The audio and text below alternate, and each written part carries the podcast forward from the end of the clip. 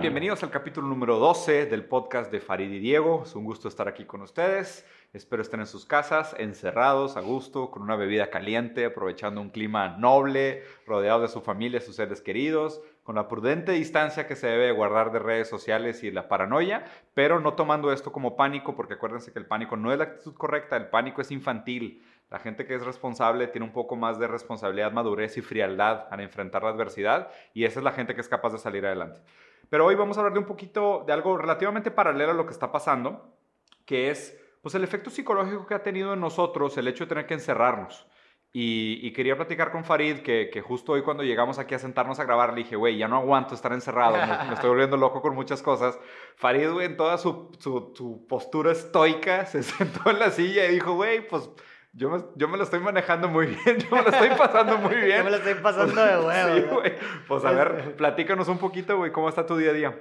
Pues la verdad, mira, hasta ahorita, ¿verdad? O sea, quién sabe qué pase mañana, en una semana, en lo que tú quieras. Pero hasta ahorita, para serte muy sincero, mm, me he sentido como si nada hubiera cambiado. O sea, yo soy una persona muy hermética a la hora de trabajar, ¿no? Es decir, a mí luces apagadas, eh, encerrado, que nadie me moleste, ¿no? Y ese, es mi modo de trabajo, la verdad, así me concentro y Todo un estoico, todo un estoico. Y yo creo, sí, güey, y yo creo que ahorita me estoy enfrentando con, yo, yo, creo que esa es, la, esa es la clave, o sea, yo tengo un camino muy construido de, de algo que solucionar ahorita, ¿no? Es decir, este, yo me enfrenté ahorita con el problema de que pues todos mis shows se pospusieron, era mi única fuente de ingreso. Claro. Este, algo no tan estoico porque no premedité males. y, y, pues ahorita me estoy enfrentando con el problema de cómo solucionarlos estos meses, porque pues quién sabe cuánto dure y pues tengo que buscar una forma de generar ingresos porque tengo muchos gastos que pagar. Claro. Entonces, el tener ese, ese problema ¿Qué, ¿Qué, sucede? Que pues toda tu atención y, y, lo que tú quieras se, está, se canaliza hacia la solución de dicho problema. Entonces todas mis actividades tienen que ver con ello. Entonces creo que eso ha ayudado para que a mí no me afecte en lo absoluto. ¿Por qué? Porque pues yo todo el tiempo y todo, el, eh, todo, me estoy dedicando a generar ideas para solucionar ese problema. Entonces no me da ni siquiera el tiempo para pensar, oye, quiero ver a no sé quién o quiero salirme de aquí, sino todo el tiempo estoy pensando en cómo hacer funcionar este tiempo en mi trabajo, ¿me explico? Hay, un, hay, un, pensador no muy famoso, un güey bastante underground, que seguramente mucha gente no ha escuchado nada de él, Friedrich Nietzsche. Alguna vez dijo que he who has a why puede soportar cualquier can, sus, can sustain anyhow. Entonces, el que, tiene, el que tiene un porqué puede tolerar todos los cómo. Y, y hay un libro muy bueno de Víctor Frank, a Man in Search of, El nombre en busca de sentido, escrito desde un campo de, o sea, con los aprendizajes de un campo de concentración, que es una historia hermosa. Y, y Víctor Frank es un reflejo de esta mentalidad, de esta idea de... Él, él, identificó que en los campos de concentración habían dos tipos de prisioneros a grandes rasgos. Los que lograban significar su sufrimiento como, un, como algo que estaba en el camino de un, de un proyecto mayor o aquellos que no lograban significar su sufrimiento, darle un sentido a su sufrimiento. Correcto. Y los que no lograban darle un sentido a su sufrimiento morían, porque no tenían una razón para tolerarlo. Entonces es muy fácil darte por vencido cuando no tienes un propósito que te haga tolerar los sufrimientos y las atrocidades que te, que, que te ponen en la vida. Y, y obviamente, pues Víctor Frank era neurólogo estaba encerrado en un campo de no, concentración. Era psicoanalista también. Psicoanalista, psicoanalista. Y, y, él se puso la propuesta de decir, yo voy a investigar esto, voy a documentar lo que se vive aquí y le tengo que explicar al mundo lo que pasó y cómo se comporta. Eso es un guay. Entonces, él encontró en su obstáculo un propósito. Exactamente. Eso, eso es la manera, es la manera, o sea, literal se me pone la piel china de, o sea, hay pocas oportunidades como estas en la vida. Y creo que, que justo la manera como lo estás poniendo, que obviamente respetando proporciones, pero es, oye, yo tengo este impedimento, tengo cuentas que pagar, tengo responsabilidades responsabilidades, tengo metas, quiero seguir creciendo, eventualmente quiero, no sé, comprar mi propia casa, emanciparme, casarme, lo que tú quieras, pero pues, ¿cómo le hago? Exactamente. O sea, ahora es de que cómo tengo que estructurar de manera ingeniería inversa para seguir respondiendo contra los obstáculos y seguirle dando sentido a mi Y creo que también algo, eh, digo, coincido completamente lo que estás diciendo, con lo que estás diciendo, es algo que yo también pienso mucho y escribo sobre ello. Y también creo que algo en lo personal que me ha ayudado mucho es que yo ya tengo un precedente de este tema. Yo hace dos años sufrí de tuberculosis, de hecho, que es una Ah, no sabía. Ah, ¿no sabías? No, güey. Ah, no te había contado. ¿Qué Nunca me has contado. Che, Revelation en podcast, güey. Sacas de Plot ¿qué, twist. sí, güey. The plot thickens. hace- yo creo que sí, güey. Hace dos años me dio tuber- sabía, y la tuberculosis es muy similar al coronavirus. Sí, sí, de sí. hecho, la forma en la que se infecta, lo- el mecanismo y todo es muy similar. Wow. También es en los pulmones y demás. Y cuando a mí me dio tuberculosis, güey, estuve aislado durante un mes. Un- durante un mes no podía ver gente, no A podía hablar, o sea, estuve encerrado completamente.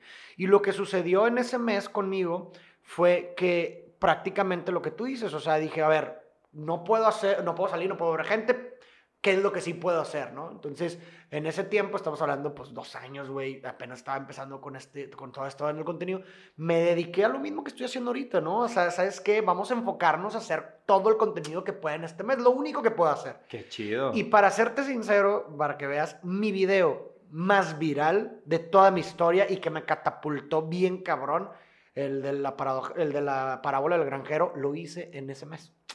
Mira. En ese mes lo escribí, en, es- en un día de ese mes lo escribí, lo gra- me grabé yo mismo, medité yo mismo, porque eran las cosas que yo podía hacer, lo subí, tuvo, güey, 80 millones de reproducciones ese video. Mira, güey, no sabía, Farid. Sí, güey. Entonces yo tengo ese precedente, me vuelve a tocar esto, o afortunadamente no tengo la enfermedad, o sea, no estoy infect- o sea, no, no- no estoy sufriendo la enfermedad, pero bueno, las circunstancias son similares porque tengo que estar encerrado en mi casa y hasta un poquito mejor porque puedo convivir con gente en mi casa, güey, ¿sí Claro, explico? Sí, sí, sí. Este, y entonces es como una recapitulación o una asociación instantánea de, ah, ok, esto ya lo viviste, ¿no? Entonces acuérdate cómo te funcionó lo que hiciste en esa época, Ujú.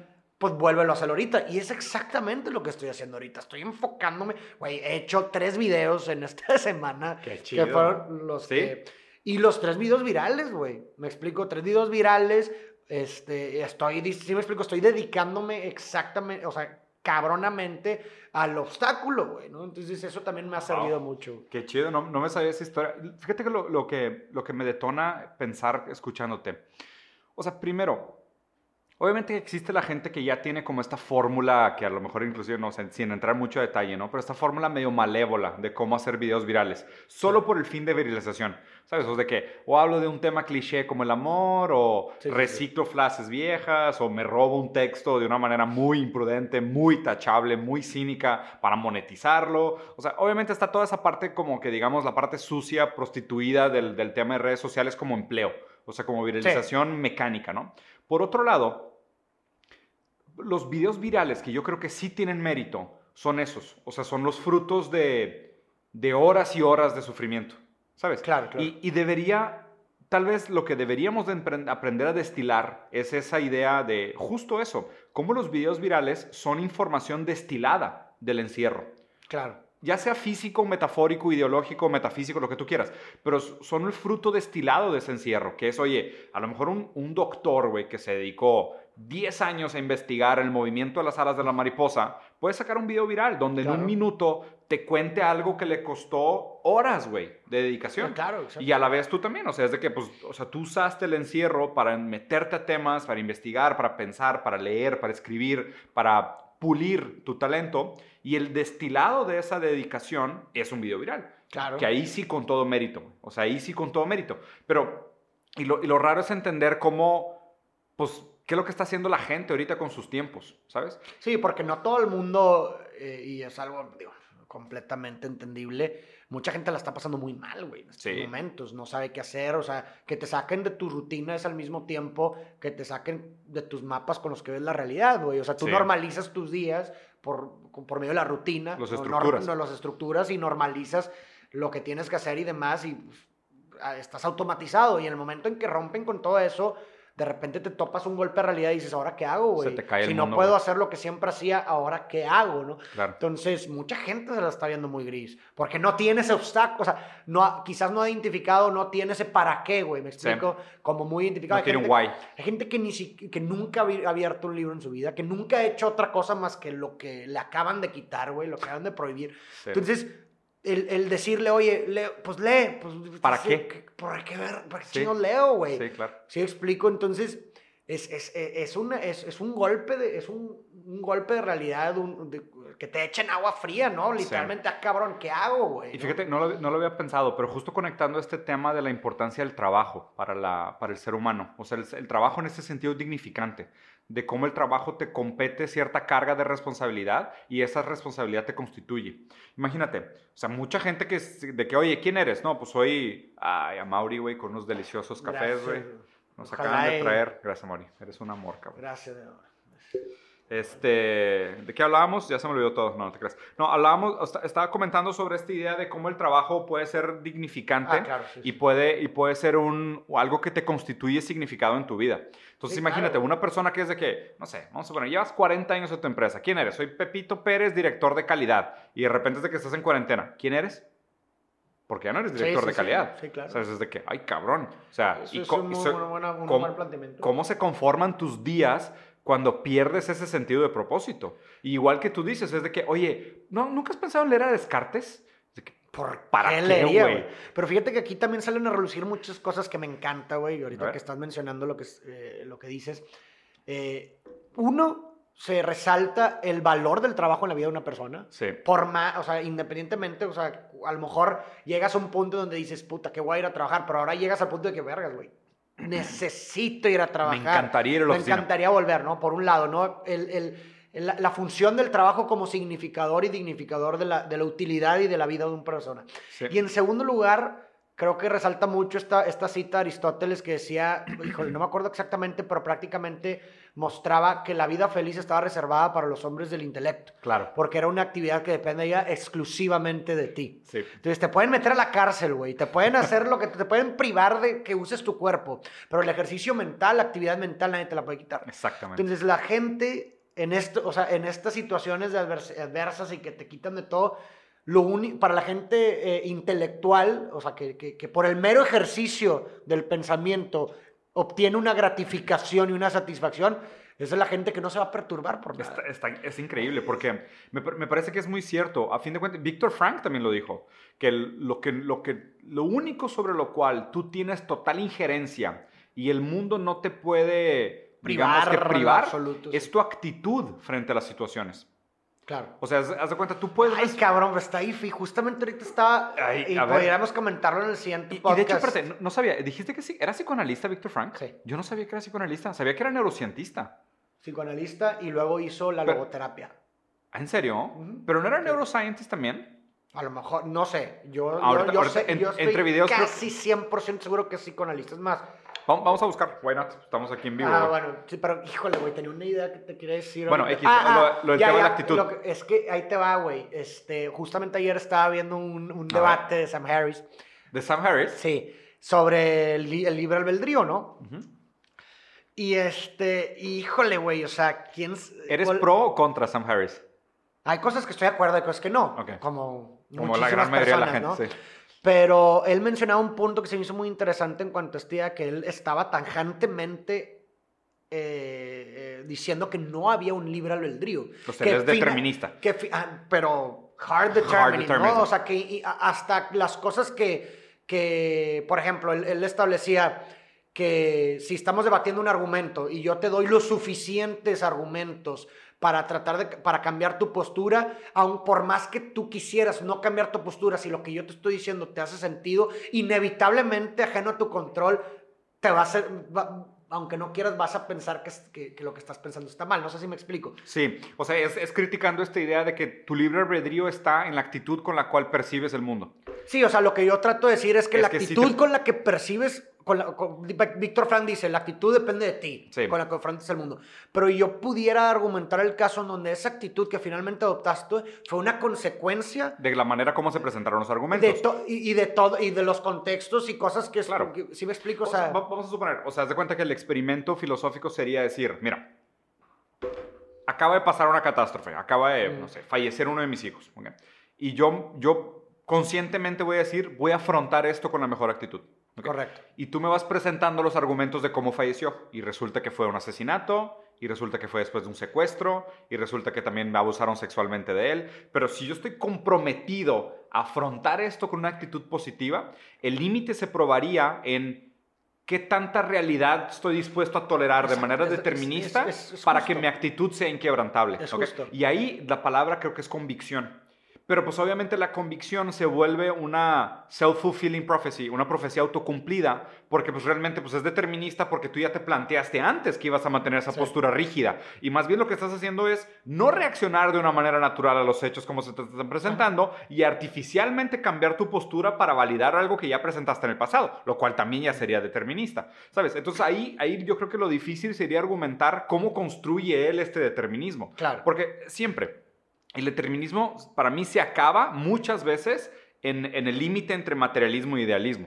O sea, cuando tú empiezas a hablar de subjetividad, es donde todo el determinismo se empieza a poner muy raro, Claro, muy ambiguo, güey.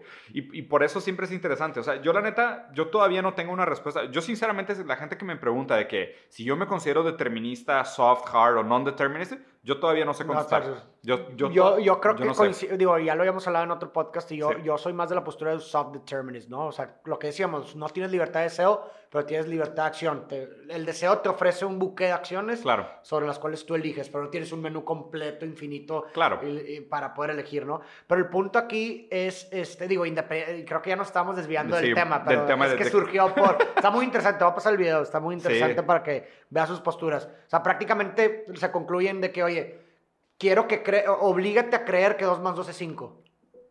Sí, como. Imposible, güey. ¿Sí?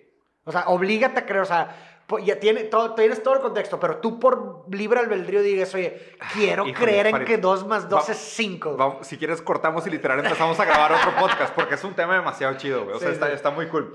Pero ¿quieren, Pero si bueno, quieren- ¿en, en qué estábamos, güey? Ah, No. en, la, actitud. en la, acti- la actitud de cómo, de cómo usar su tiempo libre, ¿ven? O sea, Farid, por ejemplo, se puso a ver videos para entender el tema del Y yo estoy determinismo. embolado, libre güey. No, güey, yo también. Estoy embolado Güey, porque, güey, Ahorita te enseño los videos que estoy viendo. También es... Y eso, y, y creo que ahí, insisto, o sea, ah, ya me acordé en lo que estábamos.